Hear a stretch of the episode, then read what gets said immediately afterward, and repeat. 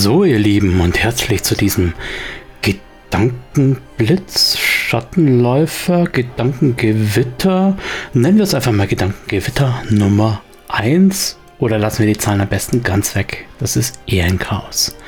Ja, erstmal, worum geht es heute? Heute geht es, wie das Thema vielleicht andeutet, um das Ende von Dingen.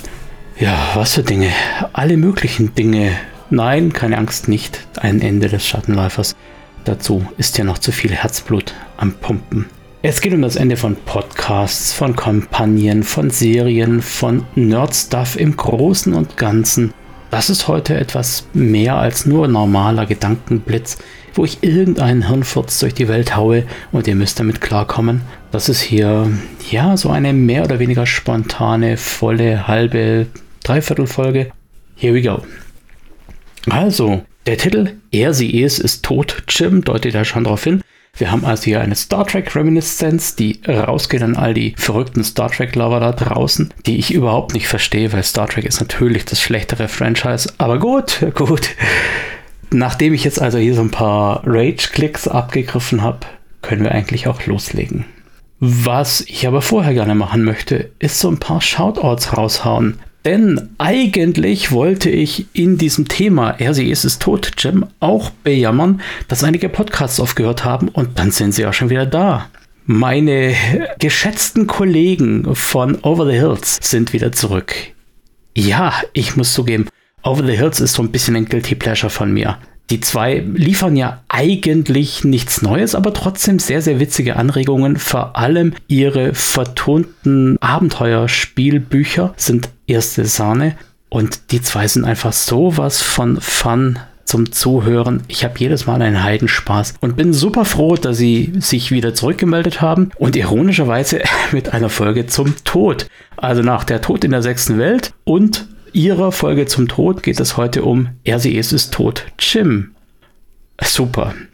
Ich verlinke natürlich die aktuelle Folge und ihr könnt sie euch reinziehen. Ihr müsst sie euch reinziehen, das ist quasi verpflichtend. Ja? Ich frage das nächstes Mal ab. Dann bin ich gefragt worden, warum ich denn überhaupt so viele Shoutouts an konkurrierende Podcasts raussetze. Ja, wer mich ein bisschen besser kennt, der weiß, dass das für mich keine konkurrierenden Podcasts sind. Das sind im allerbesten Falle Kollegen und im allerschlimmsten Falle, ja, was soll ich sagen? Nein, nicht Konkurrenz, Bereicherung der Szene. Vor allem, wenn da so ein paar vermutlich 13-Jährige mit vermutlich leichtem Alkoholpegel nur ins Mikrofon lachen und wenig Inhalt rüberbringen, das muss ich ja nicht toll finden. Aber da draußen gibt es ja vielleicht Leute, die finden das toll und die haben da ihren Spaß dran. Und das ist ja eigentlich die Quintessenz, ob jemand Spaß dran hat. Dieser Podcast, den ich jetzt natürlich nicht namentlich nenne, ist ein Angebot. Das muss man nicht wahrnehmen, das darf man wahrnehmen. Over the Hills ist auch ein Podcast. Muss man nicht annehmen, sollte man aber annehmen. Und die ganzen lieben Kollegen, der Marott zum Beispiel, der schon viel zu lange, hörst du mich, schon viel zu lange kein Deep Dive mehr rausgebracht hat, ist auch was ist. Sollte man, darf man, muss man sich anhören. Und überhaupt der gute Igni und so weiter. Ich könnte jetzt noch ewig weitermachen. Aber It's Not a Bucket to Feature ist großartig. Und was der Kerl anfasst, das hat einfach Hand und Fuß und ist auf jeden Fall immer launig zuzuhören. Insofern, nein, ihr alle da draußen, ihr Blothook und ihr sonst irgendwas, ihr seid keine Konkurrenz. Ihr seid quasi sowas wie Familie, wie der entfernte Cousin, den man ganz gern mal wieder sieht, und eben weil ich unsere Podcast-Community so geil finde, bin ich auch dieses Jahr wieder dabei beim Pottwichteln. Der Philipp Lohmann von Nerdig Niveauvollen Trash Talk ist auch dieses Jahr wieder Organisator von Nerds gegen Stefan, falls ihr den Namen eher kennt. Und ich habe prominente, sag ich mal, Themen zu vergeben oder zu bearbeiten. Meine Themen dieses Jahr kommen vom Comic Dealer Mini Podcast und ich habe das Thema Nummer 1, universelle Systeme wie Fate oder besser für jedes Genre ein eigenes Regelwerk. Halten All-Arounder, was sie versprechen und erleichtern uns die Arbeit oder ist es nicht vielleicht doch einfacher, die passenden Systeme zu verwenden? Mein zweites Thema ist Vielfalt oder Overflow. Aktuell gibt es unzählig viele Regelwerke, Welten und Systeme, vom Mainstream bis zum Exoten. Ist dann da für alle etwas dabei oder wirkt die Vielfalt eher kontraproduktiv erschlagend, gerade für Einsteiger? Und ich könnte jetzt aus dem Standgreif sozusagen schon mal loslegen. aber das wird würdiger in einer eigenen Folge behandelt. Meine Themen dagegen gehen an Mummies and Magic.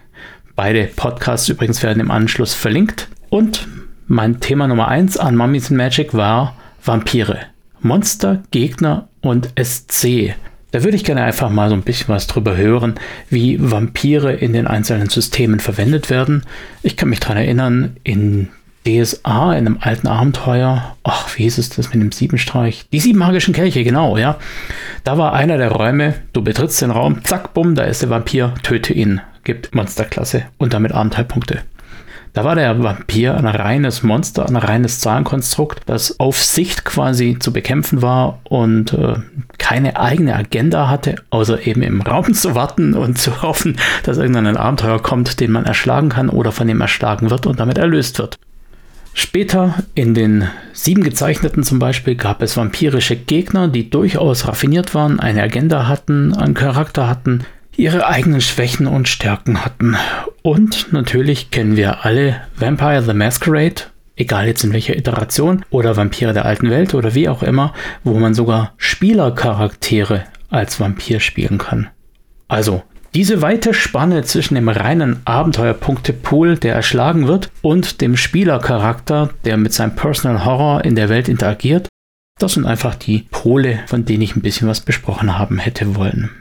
Und das zweite Thema, das ich an Mummies and Magic gegeben habe, ist Good Guys Gone Bad. Der Fall eines, in Klammer, Spieler, Klammer zu, Helden. Der Themenname ist, glaube ich, schon Programm genug. Was passiert, wenn der gute Kerl zum bösen Kerl wird? Was muss da geschehen, damit sowas passiert? Wie geht man in der Gruppe damit um? Wird er dann NSC? Wird er aussortiert? Darf der Spieler was Neues machen? Wie auch immer. Ist auf jeden Fall ein spannendes Feld und wird, glaube ich, viel zu selten bespielt. Wir sind da alle viel zu sehr in dem Motto drin, wir müssen alle immer die Guten sein. Warum auch nicht mal andersrum? So, nachdem also dieser Sermon endgültig draußen ist, ja, ich wollte mit euch reden über das Beenden. Das Beenden oder das Ende im Allgemeinen. Wir alle kennen das vermutlich. Es gibt diese Kampagne, die läuft ewig und ewig und ewig. Und äh, wenn die irgendwann mal wegfällt, dann ist es so, als ob, keine Ahnung, ja, als ob das besagte Familienmitglied weg wäre. Manchmal mag das so eine Sache sein, wo man nachher denkt, oh, da fehlt aber was. Und man denkt immer wieder daran zurück, hat irgendwelche Erinnerungen, gute oder vielleicht auch schlechte Momente. Aber es bleibt in Erinnerung. Und manchmal, wenn eben die schlechten Momente überwiegen, egal aus welchen Gründen, dass man sich spielerisch entzweit hat, was ja sein kann und darf, oder dass die Kampagne, wie man so schön sagt, The Shark jumpt. Ja, es gibt diverse Gründe, warum sowas enden sollte oder muss. Andere Dinge dagegen laufen ewig, obwohl sie nicht ewig laufen sollten. Ich denke da an die tausendste Iteration von irgendeinem Franchise, das hm, ja immer wieder Leute in Pyjamas zeigt, die durch den Weltraum düsen. Ja, wieder ein Gruß an die Trekkies da draußen. Und andere Dinge, die eigentlich ewig weiter hätten laufen sollen, wie zum Beispiel Firefly, werden super schnell abgesetzt, weil einfach, ja, warum eigentlich? Über diese und ähnliche Themen möchte ich einfach mal lose labern. Und labern ist genau das richtige Wort, weil ich habe kein echtes Konzept ich rede jetzt einfach mal so, wie es mir einfällt. Wenn ich also irgendwelche Schleifen drin habe oder irgendwelche Aussetzer, irgendwelche Rs, dann dürfte die geflissentlich behandeln, behalten. Nein, der war nicht beabsichtigt. Dann dürfte die geflissentlich behalten, denn ich habe wieder mal wenig Zeit, weil viele Sachen laufen und ja, da hat man halt nur mal wenig Zeit. Ja, was läuft denn überhaupt?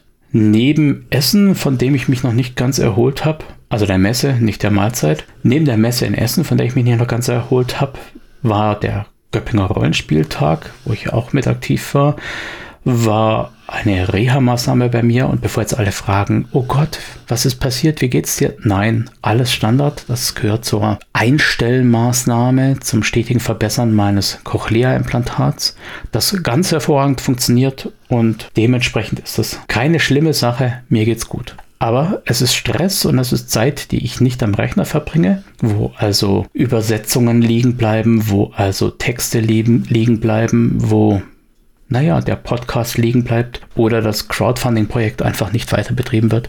Es bleiben Dinge liegen. Und im Endeffekt schließt sich ja auch schon so ein bisschen der Kreis, denn wo Dinge liegen bleiben, da stirbt auch hin und wieder was.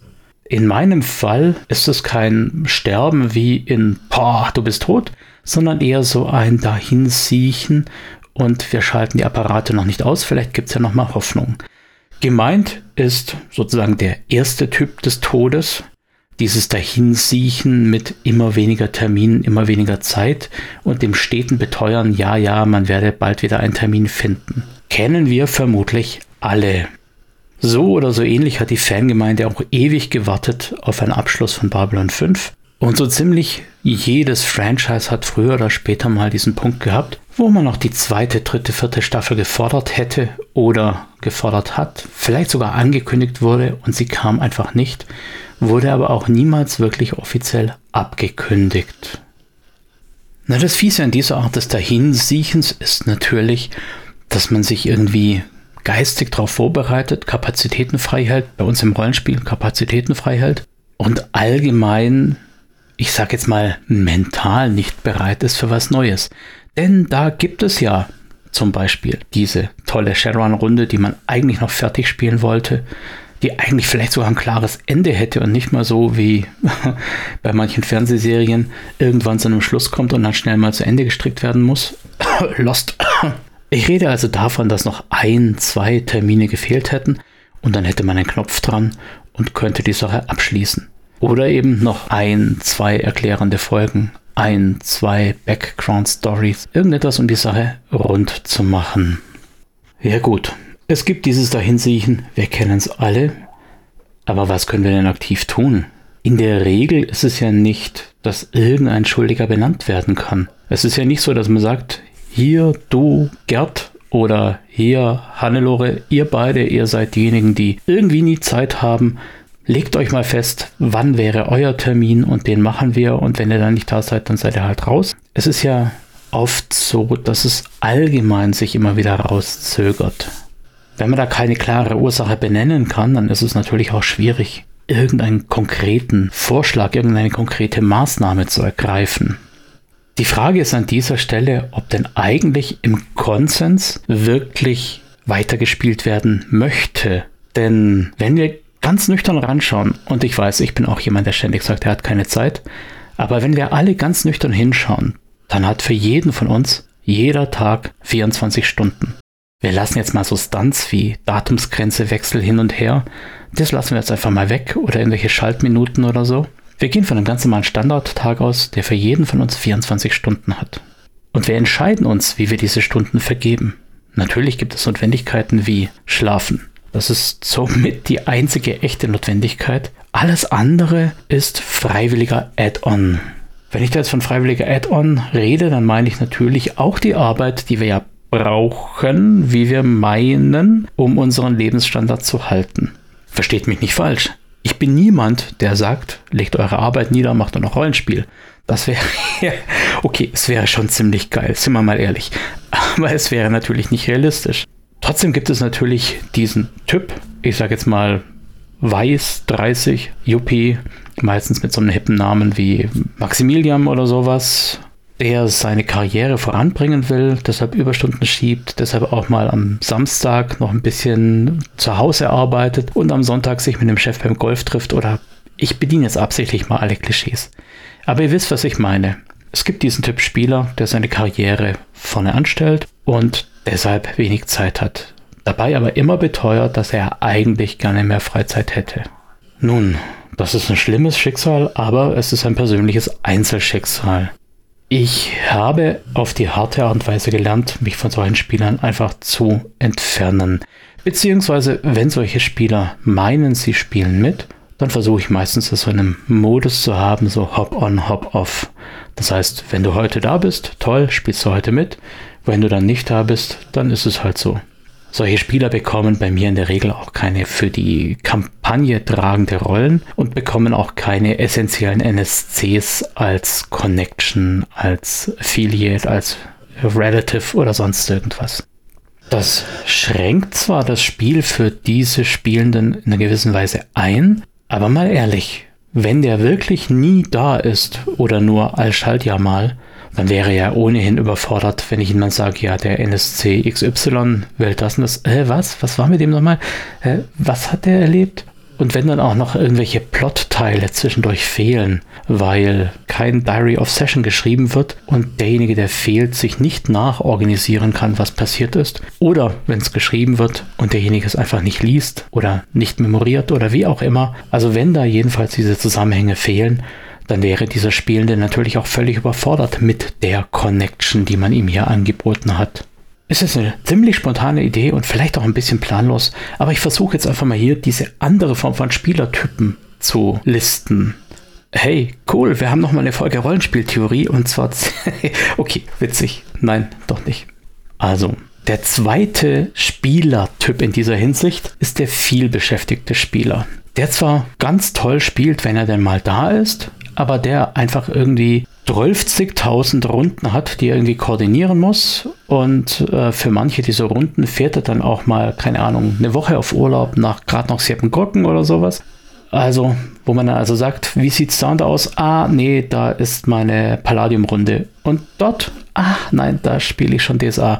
Und wie sieht es da aus? Ach, da ist ein Workshop zu D&D, da wollte ich eigentlich hingehen.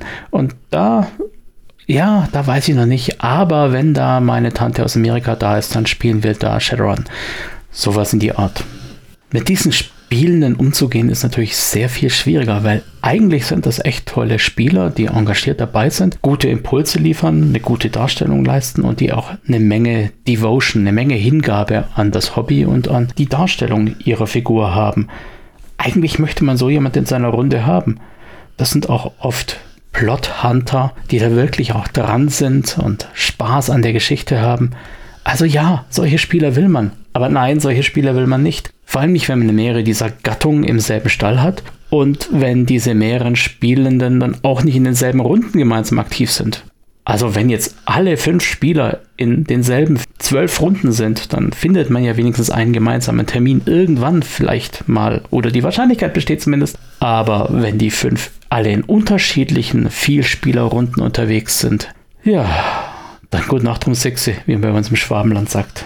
Ihr werdet niemals nicht einen gemeinsamen Termin hinbekommen und wenn, dann kann es natürlich sein, dass irgendwer sich dann noch meldet, dass die Palladium-Runde jetzt verschoben werden wurde wegen dem und dem und deshalb dieser Termin dort nicht stattfinden kann und man verschieben muss. Und Terminverschiebungen sind für solche Leute die Hölle schlechthin. Ganz, ganz übel. Nein, tut euch das nicht an. Ein weiterer Spielertyp, und das ist für mich jetzt ganz besonders schlimm, weil ich auch betroffen bin, also ich gebe zu, das bin eigentlich ich, ist der Spielertyp, der ständig irgendwie was anderes zu tun hat und ständig im Stress ist. Das heißt, theoretisch habe ich, hat dieser Spielertyp Zeit und könnte jederzeit spielen, weil man kann sich ja die Zeit frei einteilen. Aber weil man sich die Zeit frei einteilen kann, ist man eben auch jemand, der sich viel auflädt, viel nebenher macht, viele Projekte anfängt und auch sonst viele Verpflichtungen hat. Das heißt, von meinen theoretischen fünf Stunden Freizeit am Tag kann ich die halt nicht irgendwie am Stück für irgendwas verbringen, sondern muss sie immer so in Lücken füllen. Ich bin quasi Wasser, so wie äh, Bruce Lee sagte, sei Wasser. Wasser nimmt jede Form an. Das Problem ist bloß, dass die restliche Welt mit jeglicher Form nichts anfangen kann. Denn so mal eben kurz, hey, ich habe kurz Zeit, wollen wir nicht eine Viertelstunde weiterspielen, funktioniert eben nicht. Natürlich gibt es auch das exakte Gegenteil. Der Spielende, der immer kann, wirklich immer, und wenn ich sage wirklich immer, meine ich auch wirklich immer, der im Prinzip ja keine anderen Hobbys hat, keine anderen Freunde hat, wenn ich das mal ganz blöd formuliere. Und das klingt jetzt erstmal toll. Das klingt fantastisch, weil solche Spieler sind flexibel und einfach zu führen.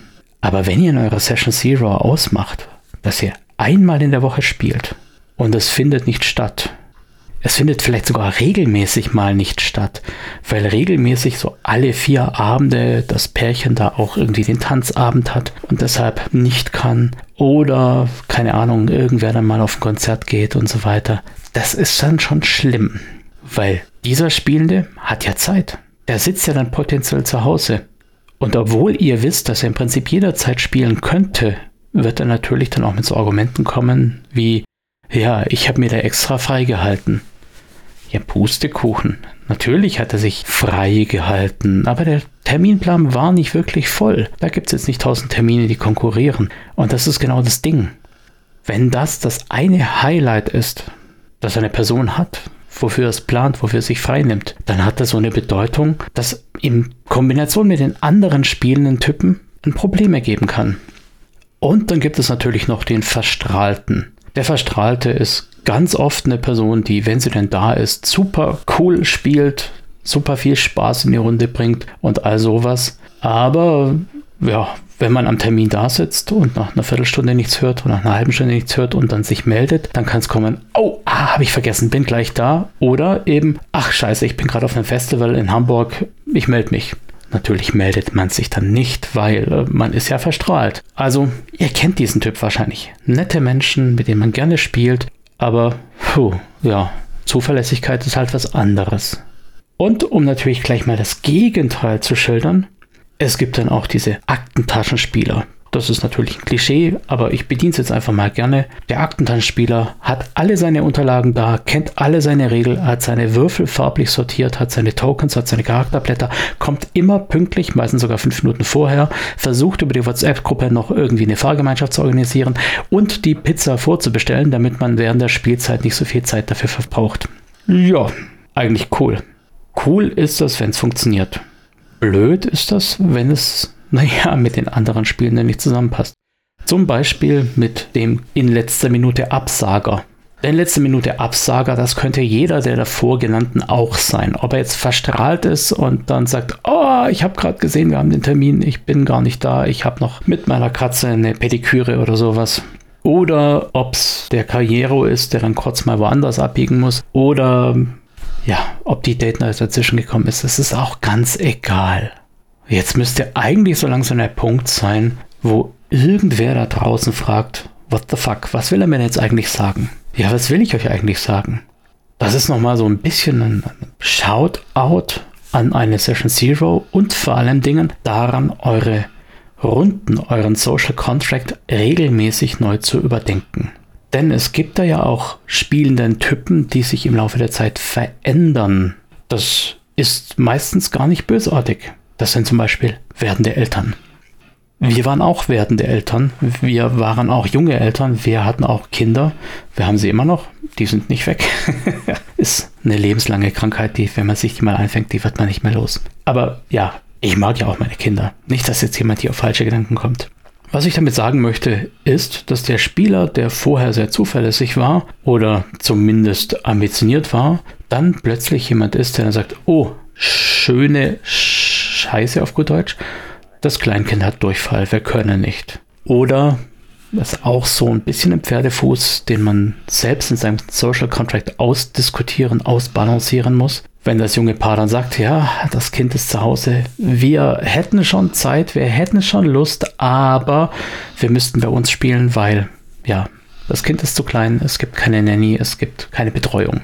Da spricht ja an sich mal nichts dagegen. Wenn man gut befreundet ist, dann kann man sowas auch machen. Und wenn man wirklich gut befreundet ist, funktioniert das auch trotzdem zu spielen, auch wenn man halt pro Spielsitzung eine halbe Stunde Unterbrechung dazwischen hat, wegen Stillen oder Windelwechsel oder was auch immer da dann eben kommen möchte. Natürlich kann sich auch wegen Karriere was verändern, wegen Beziehung was verändern. Man kann auch wegziehen und so.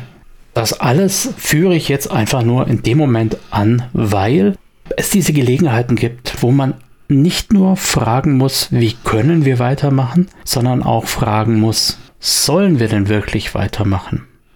Wir haben inzwischen alle irgendwie Discord am Start. Wir könnten alle auch online spielen und dann sind die Entfernungen vielleicht nicht mehr ganz so wichtig. Aber wie ich ja schon in einer anderen Folge gesagt habe, sind Online-Runden für viele ja nicht so verbindlich, weil man ist ja quasi nicht wirklich verabredet. Das ist ja so eine softe Sache. Und mir ist auch schon aufgefallen, dass Leute bei Online-Runden prinzipiell nicht so pünktlich erscheinen wie eben so Offline-Runden. Weil für eine Offline-Runde sagt man, ich will um 16 Uhr da sein.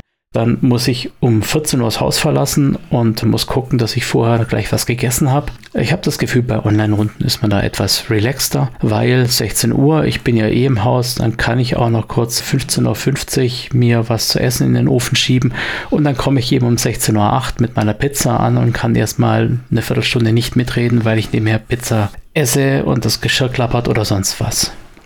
Aber das soll jetzt nicht nochmal ein Rant gegen Online werden. Ich finde Online-Spielen ja eigentlich ganz praktisch. Ich will nur darauf raus, dass sich die Lebensumstände ändern können und man da die Frage stellen muss, geht es denn noch sinnvoll weiter? Ich habe diese spielenden Typen am Anfang absichtlich so ein kleines bisschen überzeichnet, denn den Karriere und den Verstrahlten und den Aktentaschenspieler, den gibt es ja so in Reinform eh nicht. Aber es gibt eben die Tendenz dahin und es gibt diese Unverträglichkeiten unter dem Spielhabitus. Das ist ja nicht nur Terminfindung oder ob man am Wochenende spielen muss oder auch unter der Woche spielen kann. Es geht auch nicht um Spätschicht, Frühschicht oder Schichten überhaupt. Schichtspielende sind sehr, sehr schwierig immer terminlich unter einen Hut zu bringen mit den Gewohnheitstieren unter uns. Und ich will auch gar nicht darauf eingehen, dass der eine eher crunchy spielt, der andere eher fluffy, der eine eher gamistisch, der andere eher narrativ. Soll alles nicht das Thema sein. Sowas bleibt ja in der Regel über lange Zeit bestehen. Ich meine jetzt wirklich so Lebensumstände, die dazu führen, dass eine Runde organisatorisch keinen Sinn mehr ergibt. So, was noch? Ich weiß nicht, wer von euch zum Beispiel die sieben Gezeichneten gespielt hat oder wer von euch sich solche Dinge angetan hat, wie in einem großen Marathon alle ähm, zusammenhängende Teile von was auch immer, irgendeiner anderen großen Kampagne zu spielen. Das gibt so den Moment, wo man dann auch einfach sagt, uff, jetzt habe ich aber mal die Schnauze voll. Das kann einmal eine Sättigung der Leute sein, dass man sagt, gut, der Ulf, der jetzt immer, wenn sein Zwerg seine Attacke macht, denselben Spruch bringt, oder die Clara, die immer versucht, denselben Witz zu machen. Oder dass der Viktor immer seine Stiefel auszieht beim Spielen und es dann müffelt. Es gibt ja diesen Moment, wo man einfach sagt, ich brauche die Pause von einer Person oder einer Runde von Personen. Und da ist so, eine, so ein Kampagnenende natürlich ein schöner Abschluss. Das heißt nicht, dass man nie wieder dieses System spielen möchte. Das heißt nicht, dass man nie wieder mit diesen Leuten spielen möchte. Und das heißt auch nicht, dass man nie wieder diesen Charakter spielen möchte. Aber ab und zu ist so eine Pause für die Psychohygiene ja echt was sehr, sehr Nützliches. Abgesehen davon ist so ein Charakter, wenn er dann wirklich so eine Mega-Kampagne durchgenudelt hat, ja auch ein Stück weit satt. Mit satt meine ich in dem Sinne, dass er so viel erlebt hat oder sie so viel erlebt hat, dass man auch einen Knopf dran machen könnte und sagen könnte, so, jetzt ist mal gut für ein ganzes Heldenleben. In der Regel kümmern wir uns wenig um das Leben unserer Helden, wenn wir einfach mal spielen. Vor allem Fantasy-Systeme sind da ja so ein bisschen, ja, gefeit gegen das Altern, sage ich jetzt mal. In D&D ist das sprichwörtliche From Zero to Hero und nach oben gibt es kaum ein Ende. Und auch in DSA haben wir so eine Progression, die niemals in eine Regression umschlagen kann. Und trotzdem finde ich, wenn mein Magier dann tatsächlich mit dem ersten Zeichen gesegnet ist und bis zum bitteren Ende Dämonen gesehen hat, tausende Tode gesehen hat, Paktierer getötet hat, Barbara selbst ins Auge geblickt hat, also ein Auge in zwei in dem Fall, da wäre auch mal so der Moment, wo man in den Ruhestand geht. Ich selbst bin kein Freund davon, das dann gewalttätig zu ändern. Es gab ja auch mal sozusagen den Vorschlag, dass man am Ende der Borberat-Kampagne dann alle Protagonisten umbringt, weil sie zu mächtig geworden sind und die Spielwelt sie nicht mehr vertragen kann. Das ist natürlich Blödsinn. Aber da kann man auch ein würdiges Ende finden. Keine Ahnung, der Charakter kauft sich ein Weingut, macht jetzt eine Pferdezucht oder lehrt an der Fakultät selbst. Irgendwas Schönes kann man noch finden. Hauptmann der Wache, geruhsamer Job wird dick, hat eine Frau, wie auch immer, ganz egal. Ja, das geht, wenn man so eine vorgefertigte Kampagne mit fixem Ende hat. Und was ist bei so einer Endlos-Kampagne?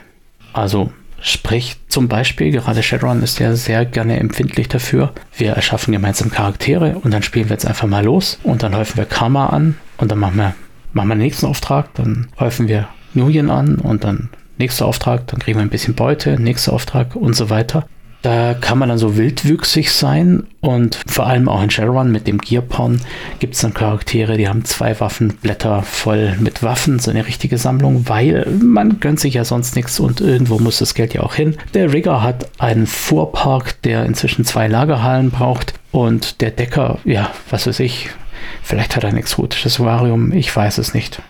Und irgendwann sind diese Charaktere auch satt, nicht aufgrund der Ereignisse, sondern einfach, weil man eigentlich keinen Grund mehr hätte, jetzt weiterzumachen. Vor allem, wenn ihr diesen Rigger euch anschaut, da habt ihr doch dann diesen Moment, da hat er vielleicht vier Luxuslimousinen, drei Sportwägen, ein Helikopter vielleicht sogar.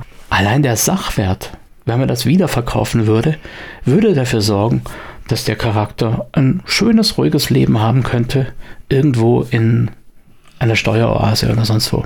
Gut, der Straßensamurai hat ein anderes Problem. Dem kann man ja nicht einfach den halben Körper raustrennen, damit er seine Investition wieder rausbekommt. Aber auch der könnte einfachere Jobs annehmen mit seiner Qualifikation. Zum Beispiel als Leibwächter von irgendeiner Omse oder sowas. Worauf ich eigentlich raus will, wenn der gesunde Wachstum von Charakteren, von einer Runde, von einem Team irgendwann in einen Wildwuchs übergeht, wenn man einfach sagt, hier habe ich mit meinem Skill den Cap erreicht und kann dann nicht mehr sinnvoll weiter steigern. Und hier ist mein Pool schon maximal und das macht auch keinen Sinn, jetzt nochmal einen neuen Waffenfokus zu kaufen. Dann beginnt ja der Charakter sich so ein bisschen wie ein Kaugummi in der Hitze auf dem Asphalt auszubreiten. Zieht mal Fäden dorthin und so weiter und macht Anschaffungen, die nicht mehr wirklich motiviert sind. Ob die jetzt per Karma oder per Nuyen laufen, ganz egal. Dem Charakter fehlt natürlich die intradiegetische Motivation weiterzumachen. Und nur weil man als Kumpels beieinander ist. Hm. Außerdem hat man vielleicht auch schon jeden Typus Auftrag gesehen. Man macht quasi täglich eine Extraktion, vielleicht sogar Wetwork, Infiltration, Datendiebstahl, sonst was. Man hat alles schon gesehen, gegen jeden Konzern schon mal agiert. Ja, viele Leute auf Du und Du, Handshake mit Dunkelzahn gehabt und so weiter was kann man diesen Leuten nochmal bieten? Da wird nie wieder dieses erste Erfolgserlebnis sein, wenn man mal seinen ersten Geist im Nahkampf besiegt hat, weil man hat ja schon so viele Geister im Nahkampf besiegt. Das Einzige, was passieren kann, ist, dass nochmal eine Stufe mehr da ist oder so. Sprich, vor allem solche Systeme mit einem natürlichen Cap oder einem logischen Cap oder einem regelmechanischen Cap sind irgendwann einfach gesättigt. An der Stelle kann die Kampagne eigentlich nur noch in die Endlosschleife gehen und wie man so schön sagt, sie ja, jumpt den Shark. Für die, die sich jetzt fragen, was hat er denn eigentlich mal mit dem Hai? Ich werde das Sprichwort verlinken, wenn ich es raussuchen kann. So, an der Stelle sind wir so ein bisschen in einer Parallele zum Charaktertod. Denn am Ende einer Serie, am Ende einer Kampagne, am Ende von egal was, sind wir an einer einmaligen Stelle. Denn natürlich hat so eine Kampagne, eine Serie, ein egal was, immer nur ein Ende. Ja, jetzt natürlich die Wurst hat zwei, ich weiß, aber dieses Kampagnenende, das sollte irgendeine Bedeutung haben. Oder das Ende einer Serie, nochmal hier das große Gejammer, dass manche Serien zu früh gegangen sind oder unter dämlichen Vorwänden beendet wurden. Worauf ich also raus will, ist, dass ihr auch hier, wie bei einem Charakter, mit einem Knall gehen solltet. Nutzt die Chance, vielleicht so wie im alten 80er Jahre Film, dass ihr am Schluss einen Abspann kreiert, wo dann drin steht, Logo der Magier hat später ein Weingut aufgebaut, wo er mit seiner Frau und seinen sieben Kindern glücklich gelebt hat bis ans Ende seiner Zeit. Sein Wein ist sogar DLG prämiert oder sonst was. Lasst nicht zu, dass eure Kampagne einschläft. Wenn ihr merkt, okay, die Taktung wird schlechter und schlechter und wir sehen uns immer seltener, dann sagt Leute, kommt ein letzter Termin, wir machen es irgendwie rund, wir machen einen Abschluss. Blöd ist natürlich so eine Situation wie in Lost, nochmal hier die Serie, wo man über, die, über Staffeln hinweg mehr und mehr Mysterien aufgebaut hat, ohne überhaupt eine Vision zu haben, wie die abgeschlossen werden können. Und dann aber gesagt bekommen hat, so, das ist deine letzte Staffel, jetzt musst du zum Ende kommen. Und man irgendwie alles mit der Kettensäge abgetrennt hat. Sowas ist unschön. Deshalb das nächste Credo von meiner Seite, bereitet euch auf ein Ende vor. Denn es kommt ja irgendwann unweigerlich. Es gibt ja so ein ganz großes Pfui, was man vor allem in den gamistischen Spielen hat, nämlich der TPK, der Total Party Kill. Das ist meistens sowas, was gleichgesetzt wird mit dem Versagen des Dungeon Masters, weil man in D&D dann eben die falschen Encounter entworfen hat. Ihr wisst sowieso meine Meinung zum Entwurf von Encountern. Da sollte der Spielleiter, die Spielleiterin einfach sich klar machen, was sie damit bezwecken will und dann zur Not auch handwedeln, ist meine Meinung. Aber man sieht es halt unter der USA-Gemeinde gerne anders. Wenn das Encounter so notiert ist, dann muss es so gespielt werden und wenn dann alle draufgehen, dann hat eben der DM versagt. Ich möchte hier aber eine Lanze für den TPK brechen. Denn was ist denn mit so einer meandernden, vor sich hin wuchernden Kampagne, wo die Charaktere immer größer und größer und größer werden und es eigentlich nichts von Bedeutung mehr geben kann? Wäre es da nicht cool, wenn man vielleicht sogar einen geplanten, einen Metaplot gesteuerten TPK hat? Denn mal ganz im Ernst, wollt ihr denn wirklich euren Insektenhybriden Kia-Adepten irgendwo in Acapulco am Strand liegen haben? Wollt ihr wirklich euren Samurai mit Move by Wire 5 und Traumata ohne Ende später als Familienvater sehen? Das ist nicht so ganz das Ende von einem dystopischen Setting. Also einfach im Hinterkopf behalten. TPK, heiße Option, ist zumindest kein Dahinsiechen, sondern ein Ende mit Schrecken und vielleicht auch der Anfang von was Neuem. So, und auch wenn ich vorher so ein bisschen gejammert habe über das Sterben von Podcasts oder so, ist natürlich klar, wenn jetzt jede Woche irgendein neuer Podcast daherkommt, haben deshalb die Hörenden immer noch nicht mehr Zeit. Und das ist dann völlig natürlich, dass irgendein Podcast auch hin und wieder mal das Zeitliche segnet. Es gibt Podcasts, um die tut es mir sehr leid und es gibt Podcasts, um die tut es mir weniger leid. Aber ich denke, wir alle haben eine Option zum Jammern. Statt also zu sagen, oh nee, so blöd, warum gibt es denn jetzt das nicht mehr? Ihr könnt ja was tun. Meldet den Machern dieser Podcasts einfach mal zurück, wie geil ihr sie findet. Macht Rezensionen, macht eine E-Mail. Die meisten haben ja irgendwie E-Mail-Kontakt oder Twitter oder wie auch immer. Lasst euren Shoutout da und dann sind wir im Prinzip wieder am Anfang. Ja, der Grund, warum ich Shoutouts mache, ist, weil das der Künstlerbrot ist sozusagen. Also, lasst eure Lieblingspodcaster wissen, dass sie eure Lieblingspodcaster sind. Teilt das denjenigen mit, denn es ist ganz schön einsam hier am anderen Ende des Mikrofons und man braucht ab und zu mal so jemanden, der sagt, hier, komm, mach weiter. Sonst kommt eben auch das Ende und zwar das unrühmlichste aller Enden, nämlich das langsam ausschleichende, langsam absterbende. An der Stelle vielleicht noch ein kleines Wort zur Psychohygiene. Ja, natürlich, das Ende von irgendwas ist immer scheiße. Ja? Nein. Nein, stimmt gar nicht. Wir haben es im Kopf, dass das Ende von irgendwas immer scheiße sein muss, weil damit endet irgendwas. Aber ich habe auf den Sachverhalt schon öfter hingewiesen, ihr alle habt nur ein gewisses Freizeitkonto, ihr alle habt nur so ein gewisses Kostüm an nervlicher Belastbarkeit. Und dieses Kostüm sollte nicht über die Maße strapaziert werden.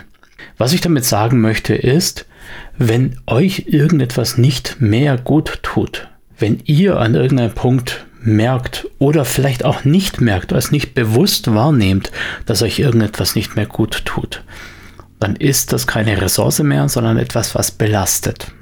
Das heißt, das Ende einer Runde, das Ende einer Kampagne kann auch einfach neue Luft schaffen, neue Ressourcen schaffen oder alte Ressourcen wieder freigeben und vor allen Dingen Belastungen loswerden. Und damit meine ich nicht irgendwie, dass die Leute schlecht wären. Damit meine ich nicht unbedingt, dass das System scheiße ist oder die Kampagne scheiße war, sondern damit meine ich eventuell auch einfach, dass sich eure Umstände geändert haben könnten. Und wenn ihr nicht wollt, dass etwas endet, dann könnt ihr bewusst dagegen arbeiten. Gebt Feedback, gebt Lob aus, zeigt, wie sehr euch etwas wichtig ist, wie sehr euch etwas bedeutet aber nehmt es nicht als selbstverständlich hin, sondern engagiert euch dafür. Nur meine zwei Cent.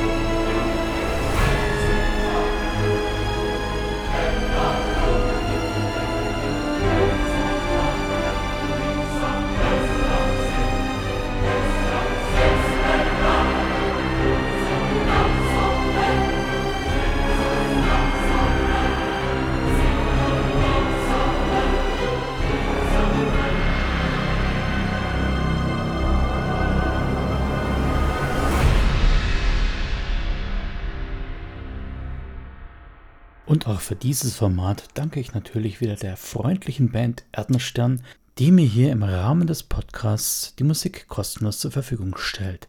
Es handelt sich hierbei um das Stück Licht der Herren, die auf dem Konzeptalbum Schicksalsklänge zur Splittermond-Kampagne Die Hexenkönigin enthalten ist. Um die Band zu unterstützen, schaut doch einfach mal auf ihre Homepage und kauft euch das ein oder andere Album. Ich danke euch.